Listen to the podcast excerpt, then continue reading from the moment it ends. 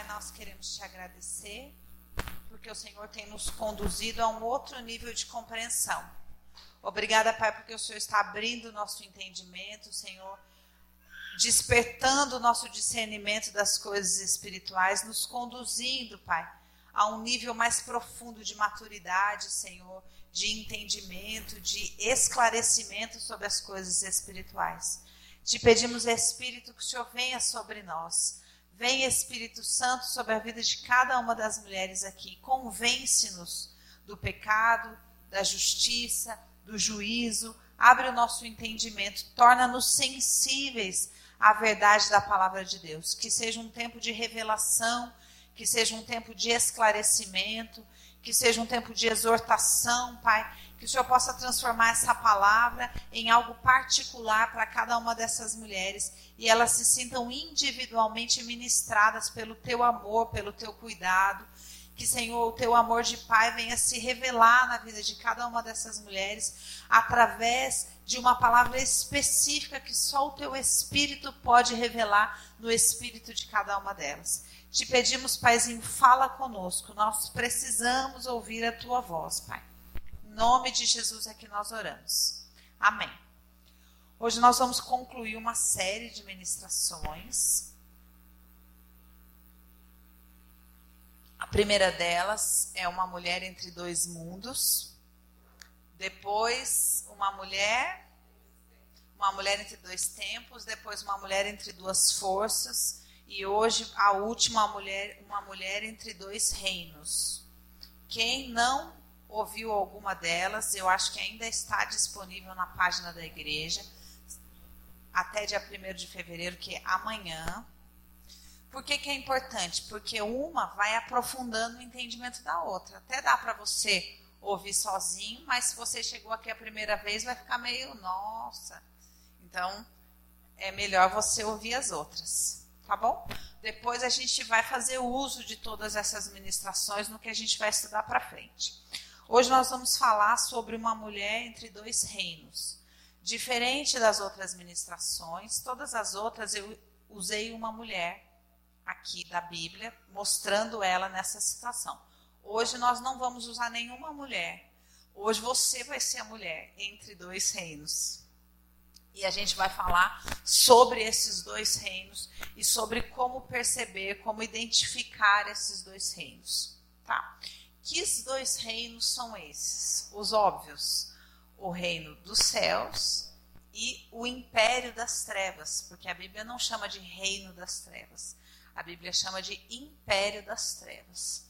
Então, são dois reinos que estão aí colocados e nós precisamos distinguir exatamente como é que eles existem, como é que eles operam e como é que nós ficamos no meio desses dois reinos. Então, primeiro a gente vai começar do começo. O começo está no livro de Colossenses, capítulo 1.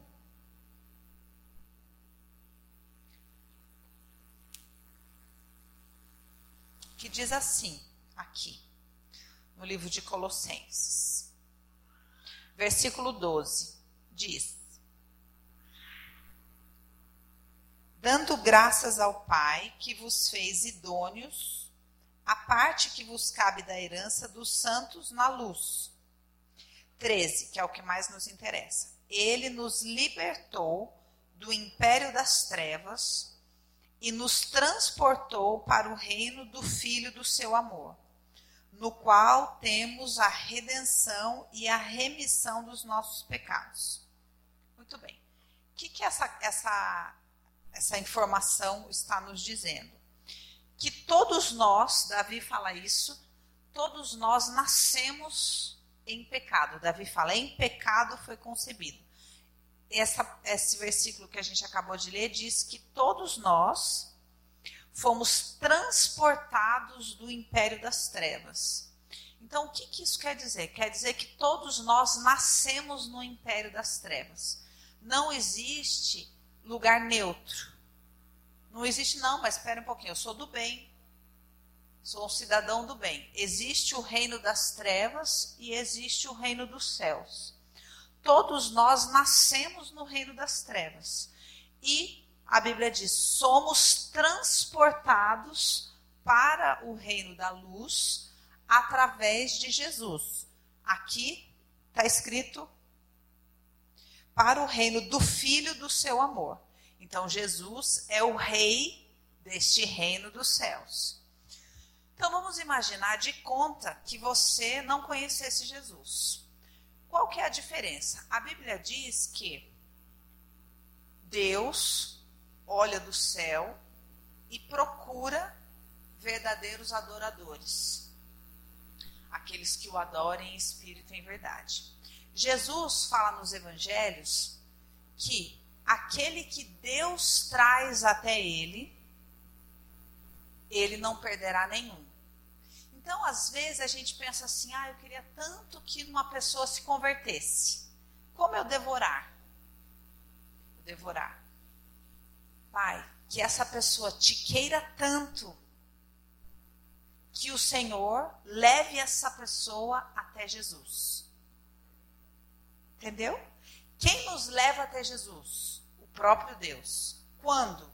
Quando ele sabe que nós queremos ele de verdade. Então, todo mundo pensa que, que conhece Deus. Qualquer pessoa que você conversa fala de Deus, acha que tem Deus, não é? Só que a Bíblia faz um, ela faz separação e diz que quem vai entrar no reino dos céus? Aqueles que entrarem através de Jesus.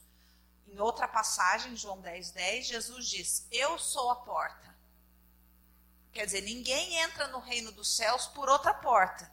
Só entra pela revelação de quem é Jesus. Então, quando é que você sabe que uma pessoa conhece Deus de verdade ou não? Quando você conversa sobre Jesus com ela quando ela reconhece que Jesus é o Filho de Deus, ela conhece a Deus. Quando ela acha que Jesus é mais um espírito de luz evoluído, avatar, sei lá qualquer outro nome, você sabe que ela ouviu falar de Deus. É uma simpatizante. Mas por que, que ela não recebeu revelação ainda de Jesus? Porque ela quer Deus peronomútil então Deus ainda não quis se revelar para ela. Estão entendendo? Então a pessoa não teve ainda um encontro com Jesus, não teve uma revelação de quem é Jesus. Então, se eu não tenho um encontro com Jesus e não tenho a revelação de quem é Jesus, eu também não tenho revelação da palavra. Eu, eu, tudo eu ouvi falar. Eu sei aqueles versículos mais famosos, entenderam mais ou menos? Só que muito bem, então eu não posso entrar sozinho no reino dos céus, eu só entro se Jesus me transportar, é isso que está dizendo em Colossenses, mas também tem uma informação muito importante. Tudo bem, todo mundo então que sabe que Jesus é o Filho de Deus e, e se converteu, entregou sua vida a Ele, vai entrar no reino dos céus? Não. Por quê? Olha o que Jesus diz em Mateus 7.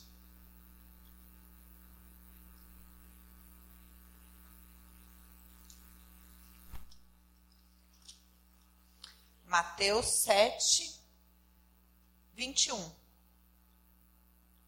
Jesus diz: Nem todo o que me diz Senhor, Senhor, Senhor entrará no reino dos céus mas aquele que faz a vontade do meu Pai que está nos céus. Muitos naquele dia hão de dizer-me: Senhor, Senhor, porventura não temos nós profetizado em teu nome? Em teu nome não expelimos demônios? Em teu nome não fizemos muitos milagres? Então lhes direi explicitamente: Nunca vos conheci. Apartai-vos de mim, os que praticais a iniquidade. Então, aqui Jesus está falando do, do grande dia. Mas nós precisamos entender, em outra passagem, também no, Evangelho de Mateus, Jesus está falando da festa e está falando que vai chegar um dia o rei, que é ele, vai dizer: Vinde vós e tomai posse, entrai na posse do reino de Deus. Então, uma outra etapa.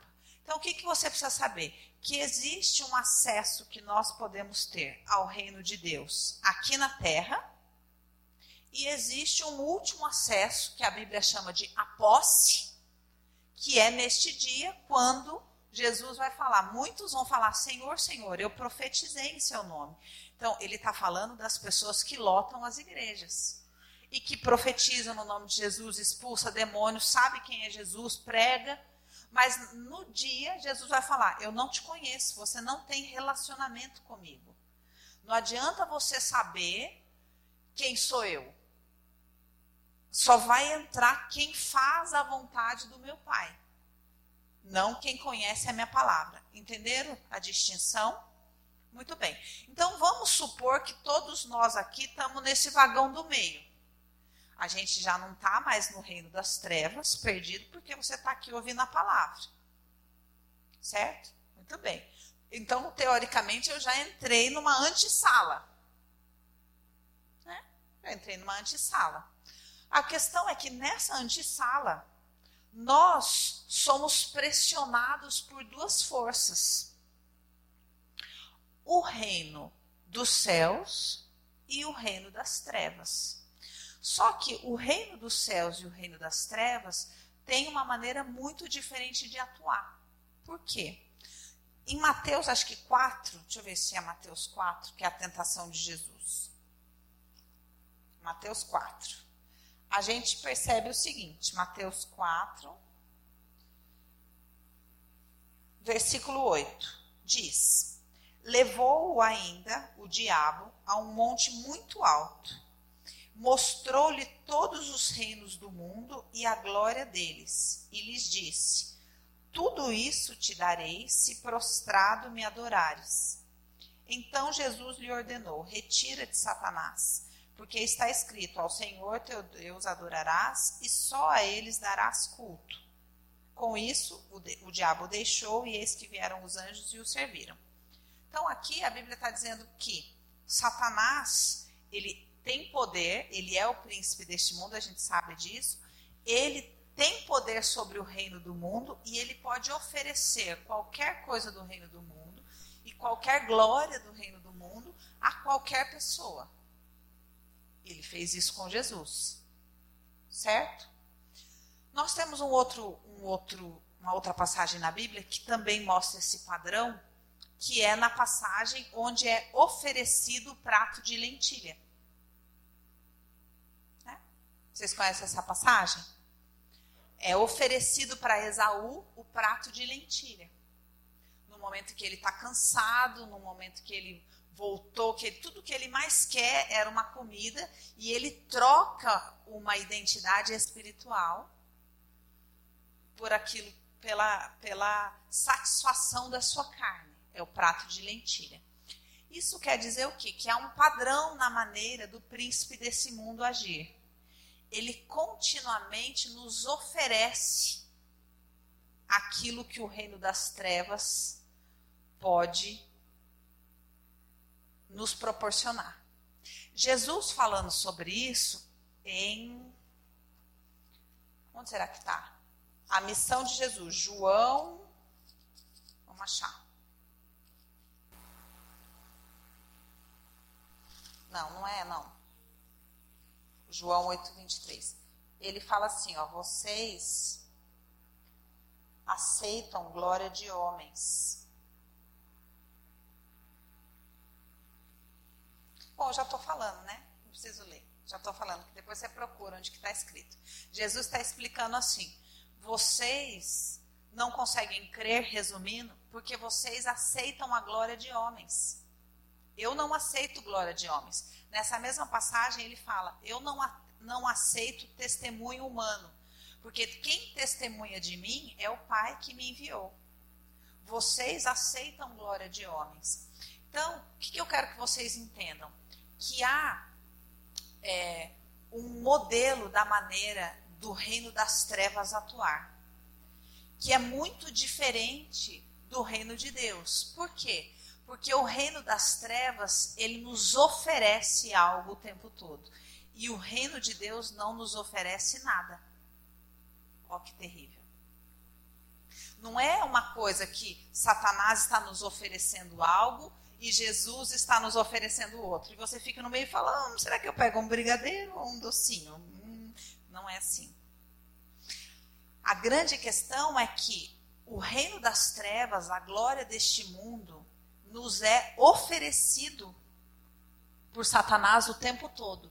Enquanto que a respeito do reino de Deus, a Bíblia diz: buscai o reino de Deus. E se você buscar de verdade, você vai achar. Então ainda não é nem buscar suave. Ó que terrível. Você tem que pagar um preço para achar o reino.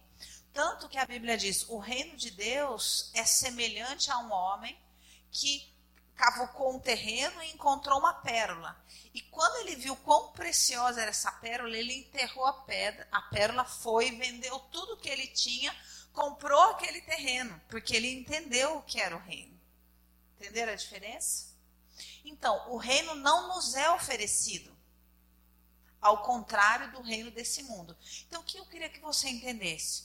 Que toda vez que você entra no Facebook, por exemplo, te é oferecido o quê? Esse mundo, os valores desse mundo. Toda vez que você liga a televisão, te é oferecido o quê? Esse mundo. Toda vez que você anda na rua, todos os estímulos que você recebe te é oferecido o quê? Esse mundo. Em muitas igrejas que você entra hoje, o que, que te é oferecido? Esse mundo. Toda a glória desse mundo, o que este mundo pode te oferecer. E aonde te é oferecido o reino de Deus? Em lugar nenhum. Você tem que procurar. Mesmo na palavra de Deus, você tem que cavucar. Você tem que cavucar. Ó que difícil. Então, qual que é a grande questão? Que a gente tem que olhar e falar: bom, eu estou entre dois reinos. E a minha carne quer desesperadamente esse reino daqui. Porque eu quero postar uma coisa no Facebook e quero que as pessoas curtam. Quero, quero ter seguidores. Quero ter um canal no YouTube. Eu quero ter um carro novo. Eu quero ter uma promoção. Eu quero o que esse mundo tem para me oferecer. A minha carne quer isso o tempo todo. E o tempo todo ela é estimulada para querer isso. Qualquer filme que você assistir, vai te estimular a querer os valores desse mundo. E se você não tomar cuidado, quando você abrir a palavra de Deus, você vai procurar palavras que te, te confirmem os desejos desse mundo. Ó. Por isso que a Bíblia diz: muitos são os chamados, porque todos nós somos chamados para o reino dele. Mas na hora de entrar, poucos serão os escolhidos. Porque o critério para entrar de verdade, porque a gente, o que eu quero te mostrar é que a gente vai entrando por partes. Por mais que eu conheça Jesus, por mais que eu esteja dentro da igreja, por mais que eu ore, eu tenho que ter a maturidade de reconhecer que muitas vezes grande parte de mim está nas trevas. Responde ao reino das trevas. Deseja o reino desse mundo. Mesmo nas práticas espirituais. Mateus, o capítulo 6 inteiro de Mateus, Jesus está falando assim: cuidai para que você, a sua justiça, vou ler, para não ser com as minhas palavras. Mateus 6. Mateus 6, o capítulo inteiro, fala sobre isso aqui que eu estou te falando. Depois, se você quiser, você estuda diz: Guardai-vos de exercer a vossa justiça diante dos homens, com o fim de ser desvistos por eles. De outra sorte, não tereis galardão junto a vosso Pai Celestial. E aí ele começa a falar sobre várias coisas. A primeira coisa que ele começa a falar é: você quer entrar no reino dos céus? A primeira coisa que você vai ter que aprender é dar dinheiro. Ó, que terrível. Só que aqui ele fala: dá esmola. Mas isso é um conceito muito maior. Por quê? Porque a gente fala, fala, fala sobre o reino e tudo mais, desde que não toque no meu bolso. Porque o dinheiro, as minhas posses, aquilo que eu possuo, é o mais evidente de que onde estiver o meu coração, lá estará o meu tesouro. Então, se eu valorizo pra caramba essas coisas, se é meu, é meu. Não, ó, vê bem. Vê, quer dizer que eu estou completamente refém desse mundo. Então Jesus fala: vamos começar a separar. Primeiro, sobre dar dinheiro. Se você der dinheiro, seja para a igreja, seja para a esmola, seja para o que for, e se vangloriar disso de alguma maneira e fizer com a intenção de mostrar o quanto você é caridoso, etc., a Bíblia diz: já ganhou seu galardão. Tá ótimo. Fez, que bom. Mas já ganhou seu galardão. Depois ele fala: Bom, já aprendeu a dar? Já, te, já aprendeu a fazer isso em secreto? Já aprendeu a ser generoso em secreto? Já aprendeu a ser fiel no dízimo, a ser generoso na oferta? Ah, em secreto? Vamos aprofundar mais um pouquinho? Agora vamos orar. Vamos orar. E aí ele fala: quando você orar, não seja igual aos hipócritas e os fariseus. Não fique orando de pé na sinagoga para todo mundo ver. Vai para o seu quarto e ora em secreto. Que o seu pai que te vê em secreto te recompensará. Então, olha o que Jesus está falando. Depois ele fala sobre o jejum. Quando jejuardes, também é o seguinte: arruma, se arruma aí, não, não, não sai com aquela, ah, porque estou no jejum, estou no propósito com o Senhor. Não. Faz no secreto, ninguém tem que saber. Porque se você mostrar na sua carne do seu jejum, também você já ganhou o seu galardão. Então Jesus é como se ele riscasse uma linha no chão e falasse: Olha, é o seguinte, a carne é terrível. Se você quer glória de homens, tudo bem. Só que ganhou glória de homens, não tem como ganhar nos dois reinos. Ou você ganha aqui ou você ganha lá. A Bíblia é muito clara em vários lugares dizendo isso. E a gente hoje tem uma teologia disponível falando: que isso? Lógico que não. Qual o problema de você ganhar nos dois? Só que não existe isso. Ou você ganha num, ou você ganha no outro. E Jesus está falando aqui: se você faz, mesmo que seja uma coisa espiritual, no fundo do seu coração, com a motivação de receber glória de homens, você já recebeu o seu galardão. No mundo espiritual, você não existe. Entenderam que sério? Na hora que abrir o seu caderno lá, não vai ter nada escrito, porque o que tinha para você receber, você já recebeu aqui na terra. Seja em oferta, em louvor, em jejum, em oração, seja no que for. Ou você recebe num lugar, ou você recebe no outro. E muitas vezes o impulso desse reino aqui da terra é tão forte, é tão forte, que a gente é tentado a querer viver mesmo as coisas espirituais nesse patamar. E não no secreto. Aí depois ele fala: bom, já passamos então pela, pelo dar, pelo orar e pelo jejuar. Muito bem. Daí ele fala o seguinte: os tesouros no céu. 6,19. Não acumuleis para vós outros tesouros sobre a terra, onde a traça e a ferrugem corroem, onde os ladrões escavam e roubam. Mas ajuntai para vós outros tesouros no céu, onde traça nem ferrugem corrói, e onde ladrões não escavam e nem roubam. Porque onde está o teu tesouro, aí estará também o teu coração. Aí ele fala sobre a luz e as trevas, depois você estuda e fala sobre dois senhores. Então percebe que é uma linha de raciocínio? Aí ele fala: ninguém pode servir a dois senhores, porque ou há de aborrecer-se de um e amar ao outro, ou se devotará a um e desprezará o outro. Não podeis servir a Deus e a Mamon. Mamon é a configuração de Satanás com relação ao dono das riquezas deste mundo. Então ele fala: não dá para você servir a Deus e servir a Mamon ao mesmo tempo. E aí depois, para assinar, ele fala: não vos preocupeis, não andei ansiosos com, coisa, com relação a coisa alguma desta terra. Por quê? Porque quando a gente está ansioso, está preocupado, a gente está servindo a Mamon a gente está adorando a Mamon. A gente está destituindo Deus do seu poder. Por quê? Porque, na verdade, meu coração está nas coisas dessa terra. Olha que sério.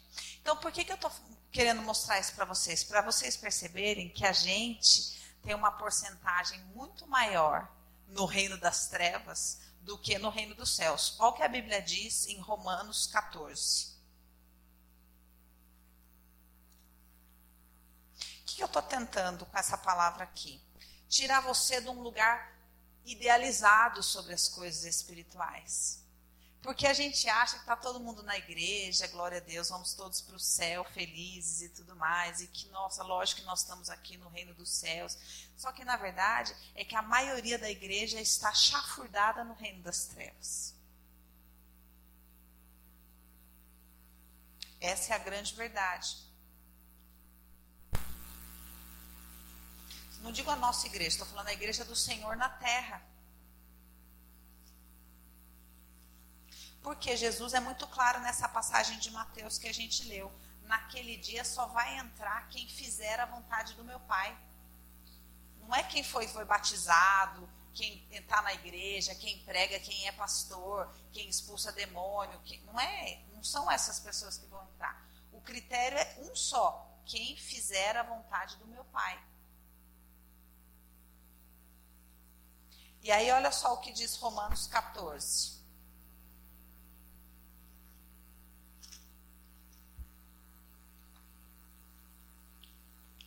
Romanos 14, 17 diz: Porque o reino de Deus não é comida nem bebida, mas justiça e paz e alegria no Espírito Santo.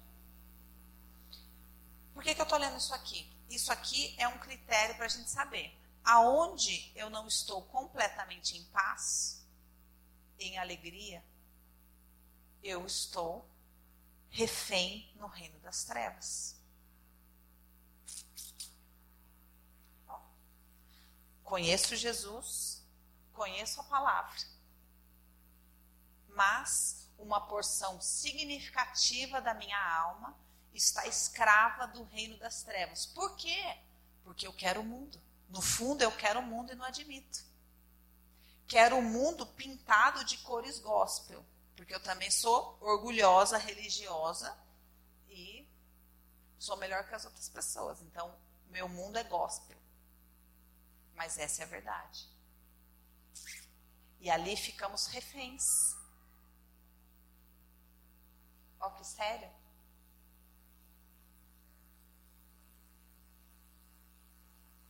Porque quando a gente dobra o nosso joelho, a gente vai falar: Senhor, todo o meu ser que é o mundo. E eu fico esperando que o Senhor me ame me dando o mundo.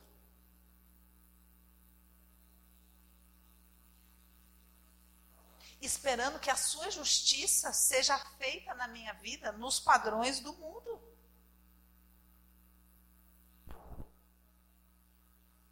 Sendo, isso aqui é uma continuação de quando eu falei, você quer saber se o evangelho que você está vivendo é verdadeiro? Veja se ele está exigindo de você renúncia. Porque Jesus fala: se você quiser vir após mim, negue-se a si mesmo, pega a tua cruz e vem. E isso é terrível. Olha o que a Bíblia diz em 1 João. Aqui diz o seguinte: 1 João 2, versículo 9. Aquele que diz estar na luz e odeia a seu irmão, até agora está nas trevas. Claro que a gente vai falar assim, mas eu não odeio ninguém.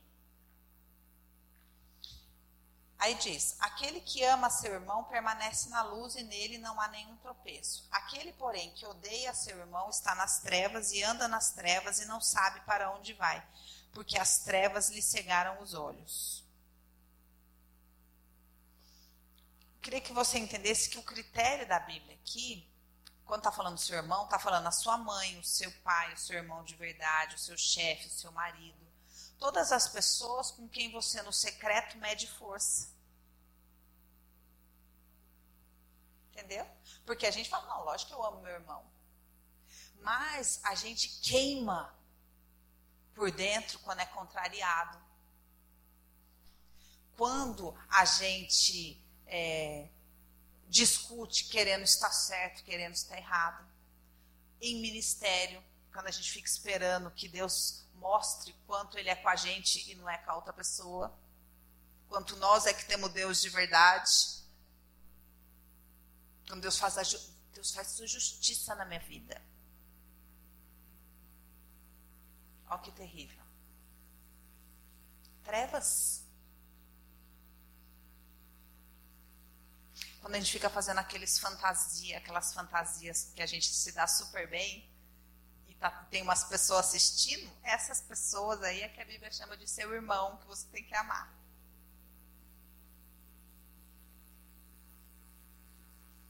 É terrível. Então, quer dizer, todos os relacionamentos onde a gente compete em maior ou menor grau, veladamente, né? porque tem competições que tem um texto gospel. E tem competições que tem um texto do mundo. Num nível mais nervoso, tem palavrão. Mas é tudo a mesma coisa.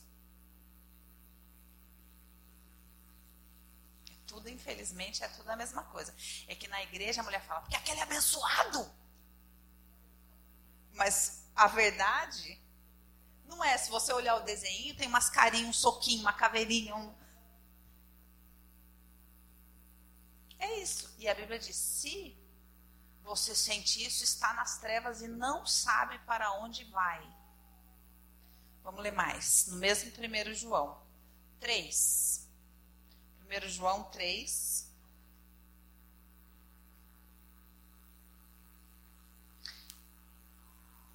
10. Olha o que diz aqui. Nisto são os mani... nisto são, vou ler desde o 9. Todo aquele que é nascido de Deus não vive na prática do pecado, pois o que permanece nele é a divina semente. Ora, se não, esse não pode viver pecando, porque é nascido de Deus. Aqui tem um outro esclarecimento. Quando eu recebo a revelação de Jesus, recebo Jesus como Senhor e Salvador, eu recebo uma semente para ser transportado do reino das trevas para o reino da luz.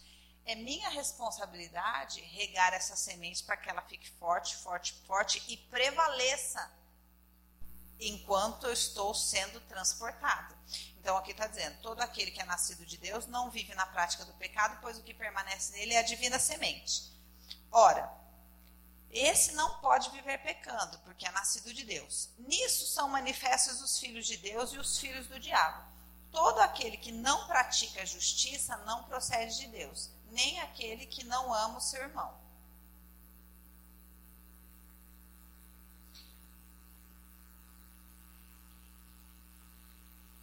No versículo 14 diz: nós sabemos que já passamos da morte para a vida porque amamos os irmãos.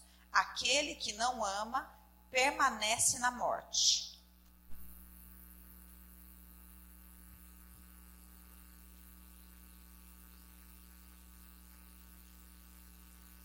Tenso, né?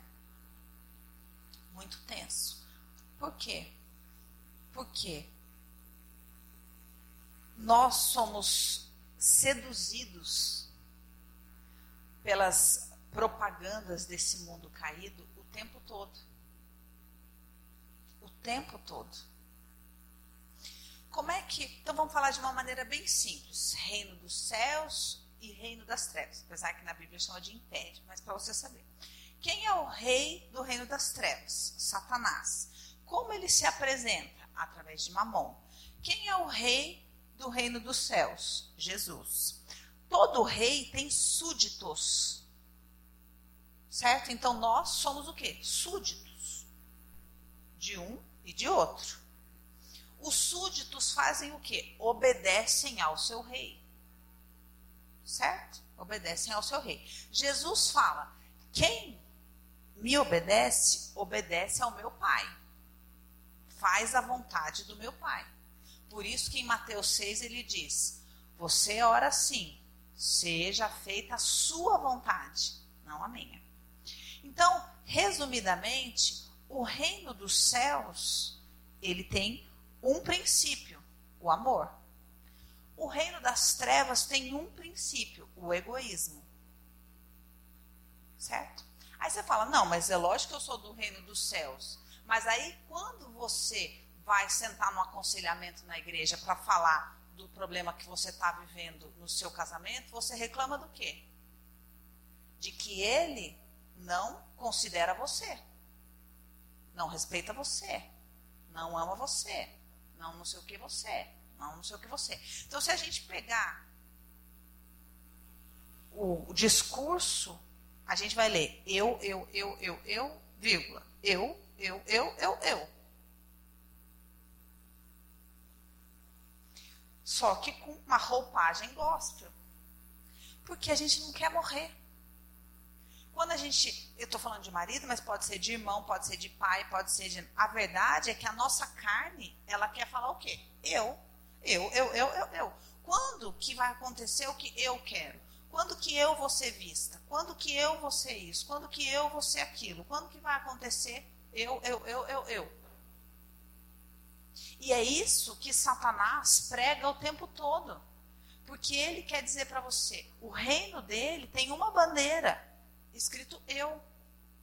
E como é que você serve a esse reino? Quando você é movido por essa força. Quando você acorda e a sua única preocupação é o seu trabalho, o dinheiro que você vai ganhar e a conta que você vai pagar, quem você está servindo? A mamon.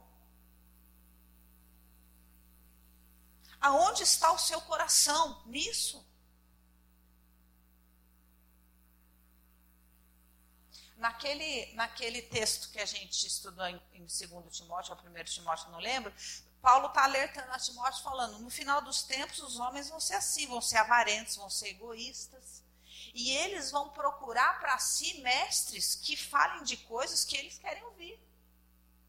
Ou seja, vão procurar um evangelho que exalte o eu, que exalte as coisas deste mundo, que seja voltado para você aprender a usar o evangelho para conquistar as coisas desse mundo.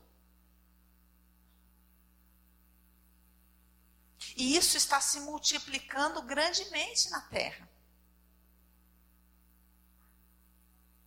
Vocês estão entendendo que sério? Então, na verdade, a gente tem alguma coisa que nos atraia ao reino dos céus? Nada. Não existe nada a não ser uma firme convicção em você. De você falar, eu quero. E você ter uma vida real de oração, e uma vida real de jejum, e uma vida real de estudo da palavra, e você querer verdadeiramente que o Espírito te convença e te mostre a sua própria corrupção, porque senão a gente quer esse mundo. A gente quer a glória desse mundo, a gente quer a glória dos homens. A gente quer prevalecer sobre o outro, seja esse outro quem for. Vai ter que descobrir que sou eu que estou certo. Seja meu pastor, seja meu marido, seja meu filho, seja meu, meu patrão, seja meu empregado. Alguém vai ter que descobrir que eu sou mais. Essa é a justiça de Deus na minha vida. E isso tudo é um evangelho distorcido por Satanás.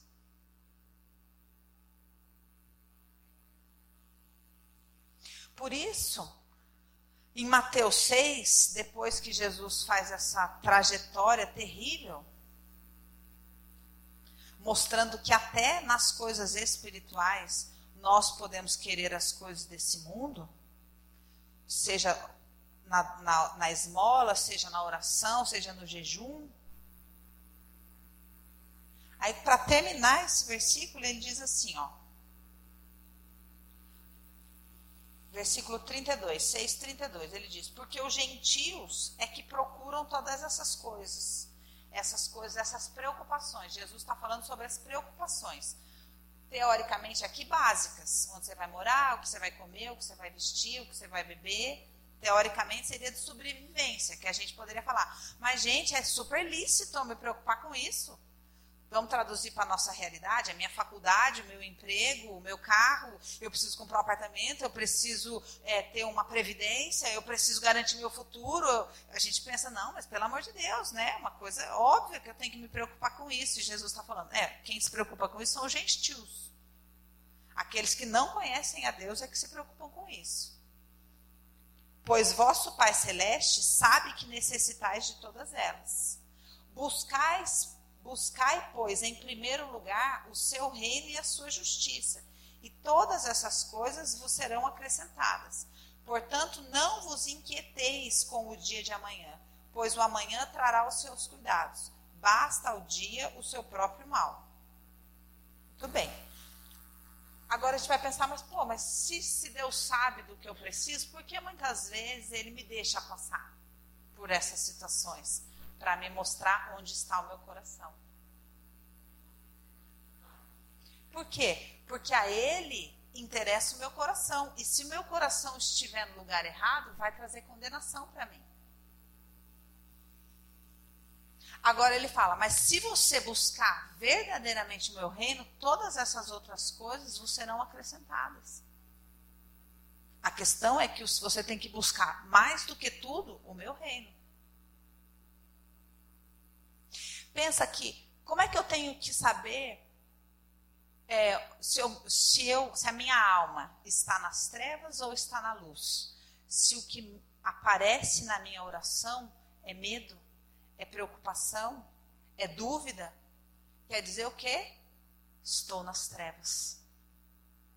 Não vejo a luz do meu pai, não sei quem ele é.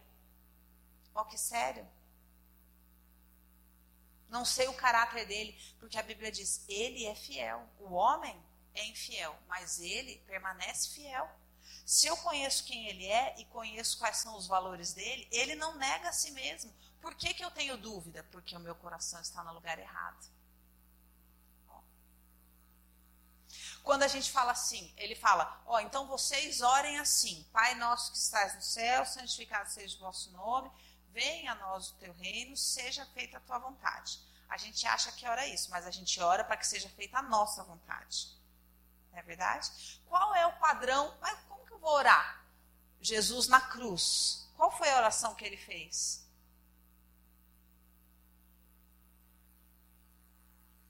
Pai, perdoa-os, eles não sabem o que fazem. Olha que padrão difícil. Imagina você está vivendo uma crise terrível no seu casamento. Terrível. Sua carne está brava. Você está contrariada, está humilhada, tá no, tá, você quer fazer uma coisa, seu marido não quer. Você, qualquer coisa. Aí você ajoelha para orar. Como que você ora? Pai, perdoa-o, que ele não sabe o que faz. É assim que a gente ora? As, as casadas? É assim que a gente ora? O mais espiritual da nossa oração é: Jesus, me ajuda, me ajuda. Me ajuda, Jesus. É, é muito difícil, gente. Porque a motivação da nossa a motivação da nossa oração é eu, eu, eu, eu, eu. Essa é a motivação da nossa oração. Eu, eu, eu, eu, eu. Por mais que seja numa roupagem gospel, mas olhando assim, ó, com infravermelho, é eu, eu, eu, eu, eu. Seja feita a minha vontade. Olha que difícil. Então, qual que é a proposta para vocês né, nesse encerramento né, desses quatro entre, né? Entre dois mundos, entre dois tempos, entre duas forças e entre dois reinos. Que você perceba o nível de ataque que você recebe o tempo todo por quê? Porque às vezes a gente acorda com a preocupação da, da escola, da faculdade, do, do curso, do não sei o que, das metas, é, do trabalho, do dinheiro, do emagrecer, da dieta, da, do treino, do não sei o que, do não sei o que. que, que tudo é isso? Mundo, mundo, mundo, mundo, mundo, mundo, mundo, mundo, mundo, mundo. E aí a gente fala, não, mas eu tenho a minha devocional. E daí depois eu oro. Eu oro pelo quê? Para que as coisas do mundo aconteçam. Na minha vida. Fala a verdade. A gente ora pelo reino. A gente ora pelos valores do reino. A gente ora para ser é, uma pessoa é, que se preocupa com o outro de verdade. Pensa se a sua maior preocupação, você acorda falando, Senhor, que hoje eu seja mais servo do que eu sou ontem, que eu fui ontem. Você acha que a gente tem realmente essa nossa preocupação master, número um?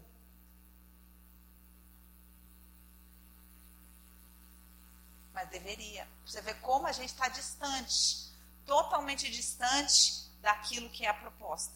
Porque a proposta, quando fala vai entrar quem faz a vontade do meu Pai, é isso. O padrão de Jesus é altíssimo, gente. É altíssimo. Jesus vem comer. Não, a minha, a minha comida é fazer a vontade do meu Pai.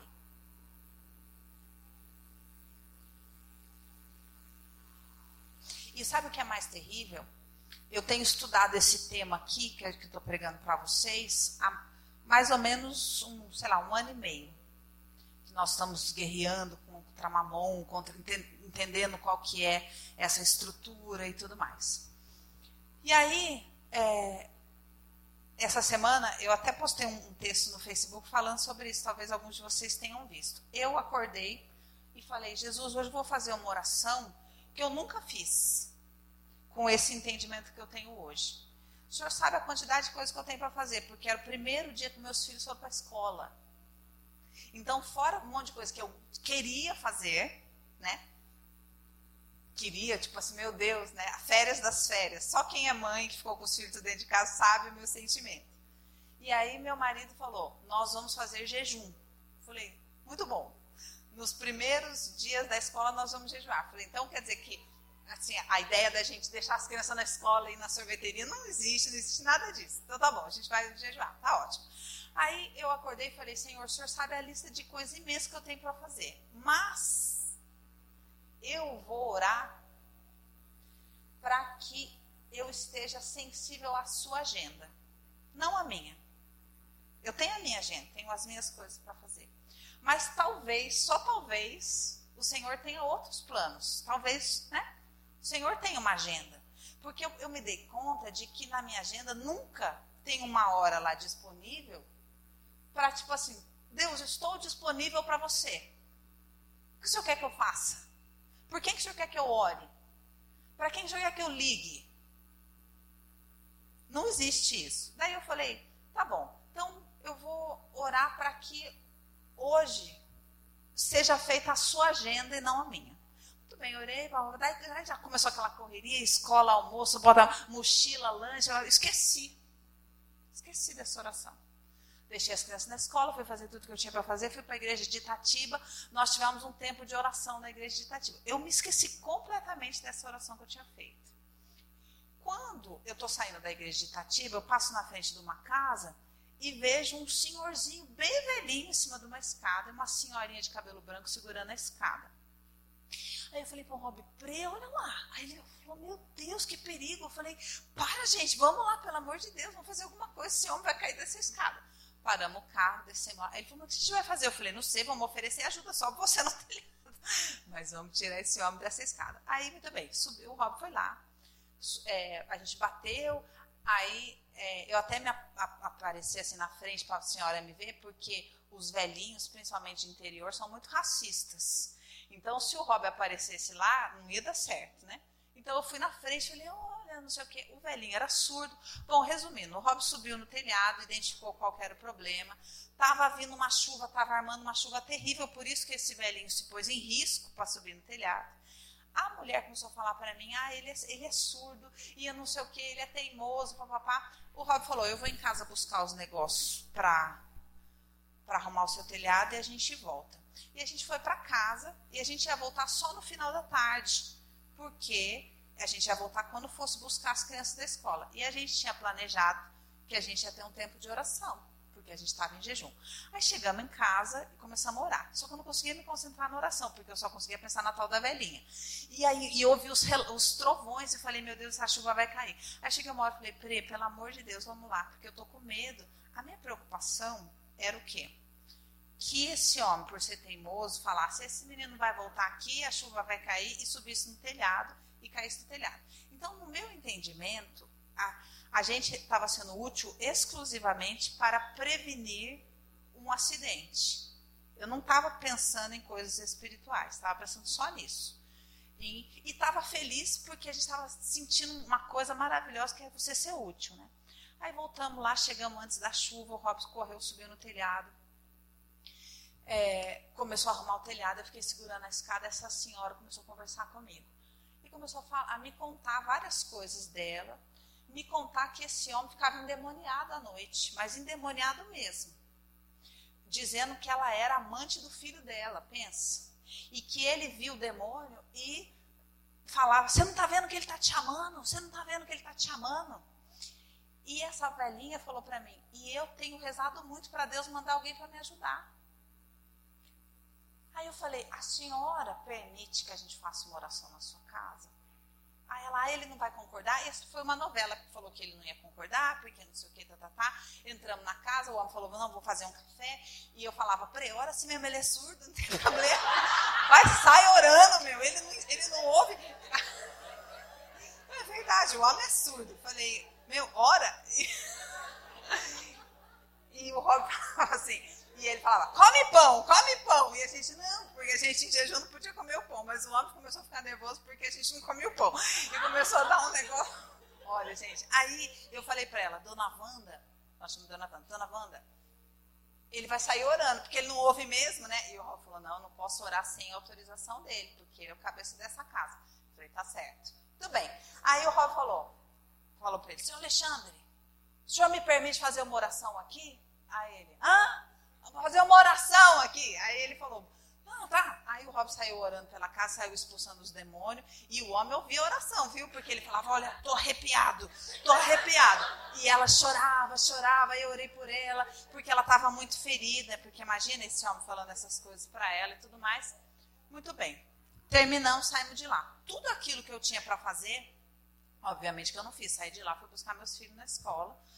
Mas fui com o pior sentimento do mundo por quê? Isso foi um dia que eu orei e falei, Senhor, vou ficar disponível para a sua agenda. Então, quando eu saí de lá, eu falei, eu não presto para nada. Comecei a chorar, comecei a chorar, comecei a chorar, comecei a chorar. Falei, Pre, a gente não presta para nada. O que, que, a gente, que, que a gente pensa que a gente está fazendo? Essa mulher mora na rua da nossa igreja em Itatiba. A, nossa, a rua da nossa igreja só tem quase a casa dela, o resto é só igreja evangélica que está acontecendo com as igrejas evangélicas? Porque, na verdade, ninguém sabia o que estava acontecendo com essa senhora ali. Só tem igreja evangélica naquela rua, você entendeu? E isso, na verdade, é uma mulher como zilhões de outras. Então eu falei, gente, o que está acontecendo com a gente? Aonde que nós estamos? Que a gente só pensa na gente. A gente, a gente só pensa na gente e não está sensível em nenhum momento. Em nenhum momento a gente fala, Senhor, qual que é a sua agenda? Seja pra, nesse caso, é uma, é uma história muito bonitinha, sensibiliza, porque são dois velhinhos, não sei o quê. Ai, que bonitinho, que boa ação. Mas não é isso. É uma história para a gente ficar envergonhado. Porque, na verdade, a gente vive exclusivamente para a gente. Não tem nada a ver com aquilo que é a proposta do reino seja para as pessoas da nossa casa. Porque às vezes a gente entra na nossa casa, percebe que a pessoa está bem e fala, não vou nem perguntar, para não ter o que ouvir. Porque, na verdade, a gente é muito egoísta. Muito egoísta. E, e, e nesse egoísmo, nós vivemos para quê? Para defender o rei que nós servimos. Olha que terrível que é o príncipe desse mundo. A quem nós servimos com a nossa nosso pensamento diário, porque toda vez que eu faço conta, toda vez que eu faço planos de carreira, disso, daquilo e tudo mais, a quem eu estou servindo? Ao príncipe desse mundo. Eu estou adorando ele com os meus pensamentos, com toda a energia do meu ser, com o meu coração. Eu sei que é horrível esse discurso, mas essa é a verdade. O Facebook não tem como ser uma coisa mais do inferno. Não tem como ser mais do inferno. Existe alguma coisa mais do inferno que Facebook? Não sei. Porque isso, ele nos estimula o tempo todo, só coisa ruim. Se você olhar de verdade, ele só te estimula coisa ruim. Ele estraga o seu dia, ele consome o seu tempo. E aí você vê a pessoa lá que, que sei lá, qualquer coisa de você, e você fica com raiva. Fica vasculhando a vida das outras pessoas, fica infeliz por causa da felicidade dos outros. É uma cadeia existencial. E Satanás, para piorar muito, ele tem feito o quê? Ele está desenvolvendo gigantemente a possibilidade de nos proporcionar, porque nós nascemos com uma alma que tem fome de coisas sobrenaturais. Então, como a gente não, não, não paga o preço para ter experiência sobrenatural com Deus, a gente se interessa por filmes que falam de um sobrenatural maligno. As crianças, desde pequenas, se encantam pelas fadas e bruxas e, e, e poderes, os adolescentes pelos vampiros e pelos X-Men e pelas. Porque nós ansiamos por uma manifestação do sobrenatural. Satanás se, se antecipando, ele faz o quê? Ele agora está desenvolvendo tecnologias 3D para que a sua alma seja saciada com essa experiência.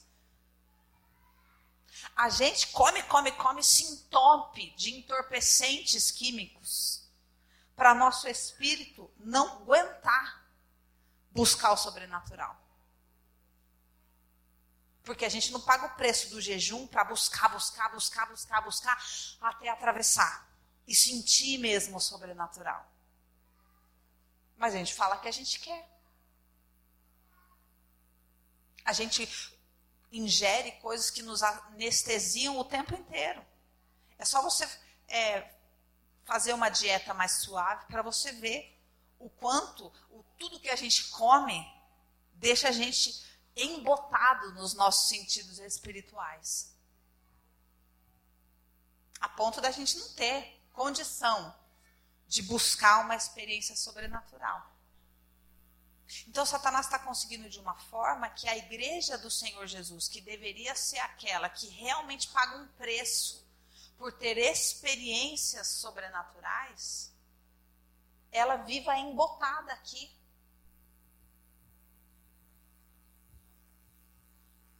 Vocês estão entendendo o que eu estou falando, gente? Como é sério? E o que, que, o que, que eu qual que é o objetivo do Espírito Santo em nos despertar? Para a gente acordar e falar: eu estou entre esses dois mundos. Só que um não faz nada para me seduzir, porque Jesus pagou um preço de cruz por ele. E não vai negociar ele. Eu já sei que ele existe, se eu quiser, eu que pago o preço atrás dele. O reino de Deus é, quem, é de quem paga o preço por ele paga o preço do quê? De renúncia, de jejum, de oração, para buscar o que está escrito em Romanos. O reino de Deus não é comida nem bebida. O reino de Deus não tem nada a ver com isso daqui. Mas ele é de uma paz e de uma, de uma alegria e de um preenchimento que só o Espírito Santo pode nos dar.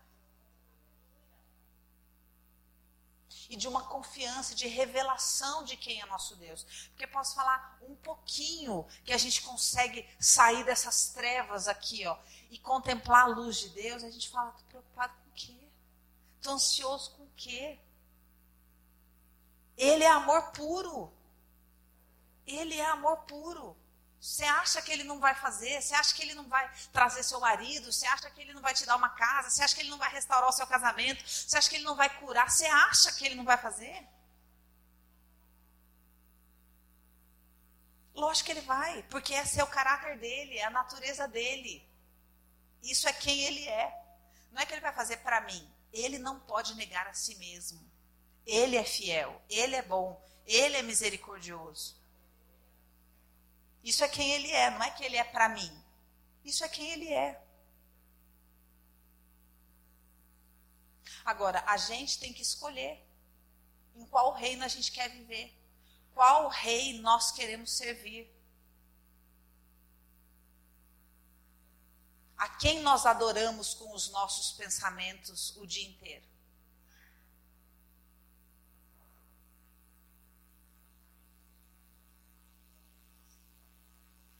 Essa é a escolha que o Senhor quer nos convidar a fazer, conscientemente. E entender que a cada dia vai ficar pior, porque a cada dia Satanás vai se aprimorar em vender um evangelho para gente desse mundo aqui, ó. Que a gente possa querer esse mundo aqui.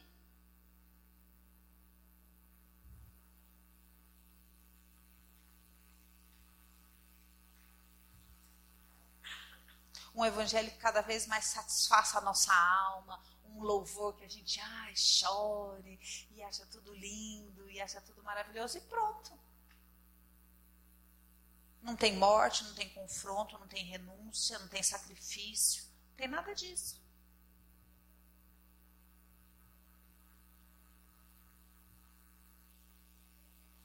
E isso é a realidade em que a gente vive. Eu tô, olha, o que eu escuto de pessoas me contando, pessoas que não são dessa igreja, pessoas que me contam sobre as suas igrejas. Aí fala, ai meninas, tem que ver minha igreja que agora tá com isso, tá com aquilo. E elas falam com o maior orgulho da igreja delas. E eu fico pensando, qual o critério dessas pessoas, né?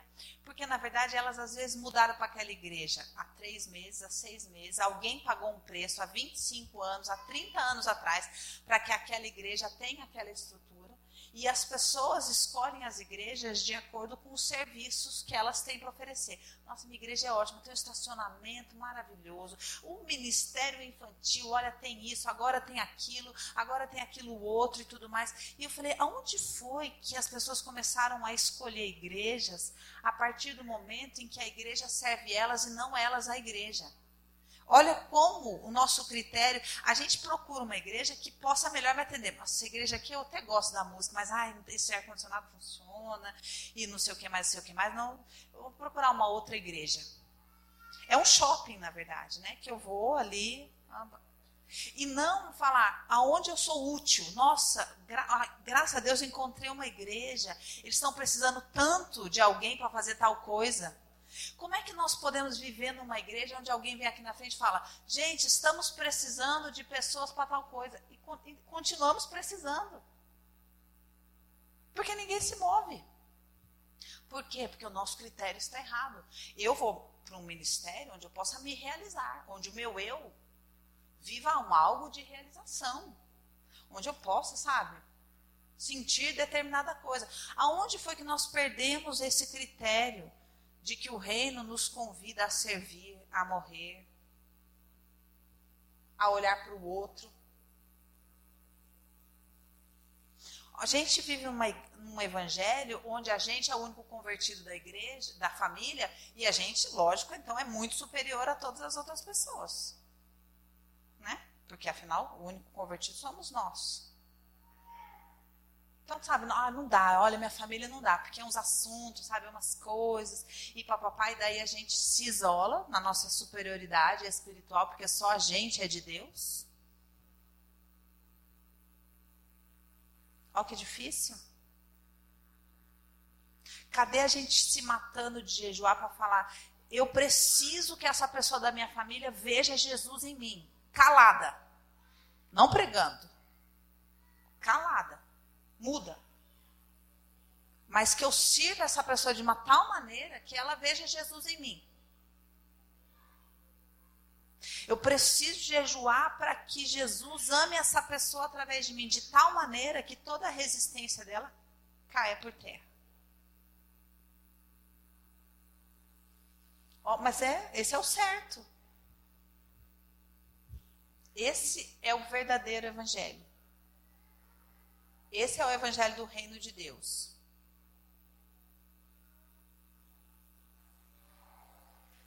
Mas por que muitas vezes a gente não vive? Porque a gente quer esse mundo. A gente quer a glória desse mundo.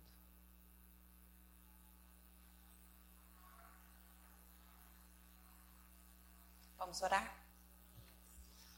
Pai, nós queremos te agradecer porque a tua palavra nos confronta, Senhor verdadeiramente nos confronta, nos envergonha.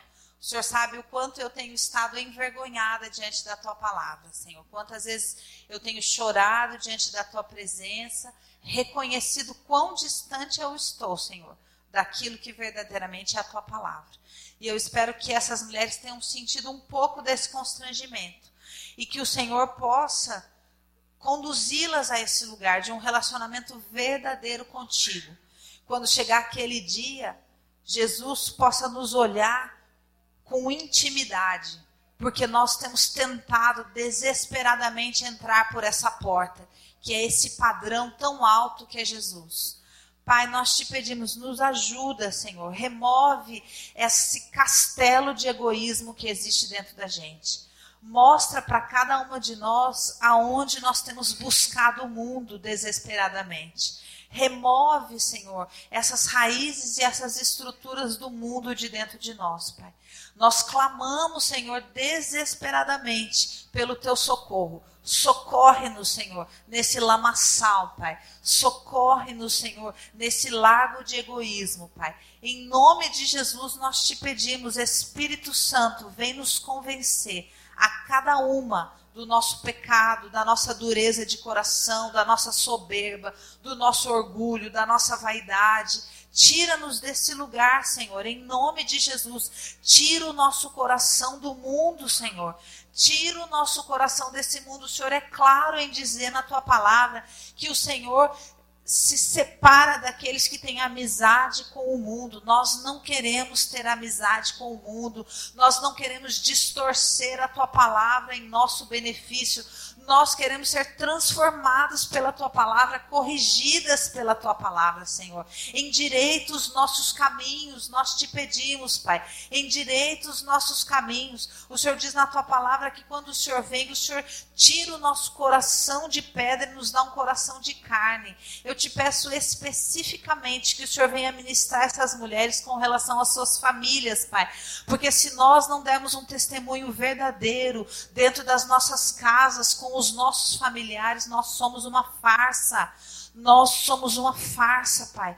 Nós te pedimos em nome de Jesus, vem fazer com que o nosso coração se converta aos nossos pais, aos nossos filhos, aos nossos irmãos, Pai. Em nome de Jesus, vem trazer conserto nos nossos lares. Tira, Senhor, dos nossos lares qualquer tipo de competição, Pai, em nome de Jesus, mas que nós possamos dar um testemunho verdadeiro de submissão, de submissão à tua palavra, de submissão à tua palavra. O Senhor diz na tua palavra, 70 vezes nós devemos perdoar. O Senhor diz 70 vezes 7. O Senhor diz na tua palavra que nós devemos amar os nossos inimigos, amar aqueles que nos perseguem, aqueles que não nos compreendem, aqueles que estão fazendo com que nós venhamos a sofrer injustiça. Pai, nós te pedimos que nós possamos viver isso, sobretudo com os da nossa casa, Pai. A começar com aqueles que são da nossa casa, Senhor. Que o nosso coração tende a ficar mais endurecido, mais orgulhoso, mais soberbo. Pai, nós te pedimos perdão por todas as vezes que nós usamos a tua palavra para justificar a nossa soberba, o nosso orgulho, Senhor, a nossa distância Quebranta-nos, Pai. Quebranta-nos, Senhor. Quebranta-nos, Pai. Porque o Senhor diz na tua palavra que a tua palavra não volta vazia. Antes, ela cumpre o propósito para o qual ela é lançada. Pai, que a sua palavra seja lançada dentro de nós, seja lançada nas nossas famílias, seja lançada nos nossos casamentos, nos nossos relacionamentos, Pai. Que haja transformação verdadeira. Que haja transformação verdadeira. O Senhor diz que quando nós somos sal, que quando nós somos somos luz, a transformação.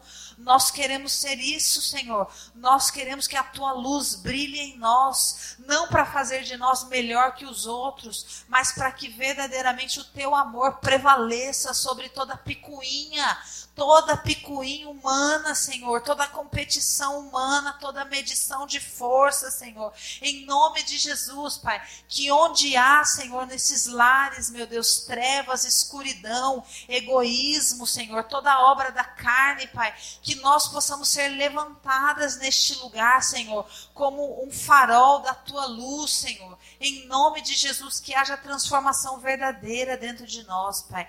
Que haja transformação verdadeira dentro de nós, Senhor. Em nome de Jesus é que nós te pedimos que essa palavra comece a ser mastigada dentro de nós, Senhor, para que haja uma transformação verdadeira. Pai, em nome de Jesus, nos ajuda a parar de gastar energia com as coisas desse mundo, a a correr, parar de correr atrás do vento, a parar de perseguir o pão que perece, Senhor. Que nós possamos gastar nossa força, a nossa energia, combatendo essa força maligna dentro de nós, Senhor, em nome de Jesus, para que o nosso coração esteja no lugar certo, porque a tua palavra não mente e a tua palavra nos garante que se nós buscarmos o teu reino com todas as nossas forças, todas as coisas nos serão acrescentadas. Essa é a tua palavra e nós cremos na tua palavra. A tua palavra é vida para nós, Pai. Então nós te pedimos, tira o nosso coração das coisas deste mundo, liberta-nos, Senhor. Liberta-nos, transporta-nos do império das trevas para o reino do filho do teu amor. Nós te pedimos isso, Senhor, em nome de Jesus. Em nome de Jesus, Senhor. Amém.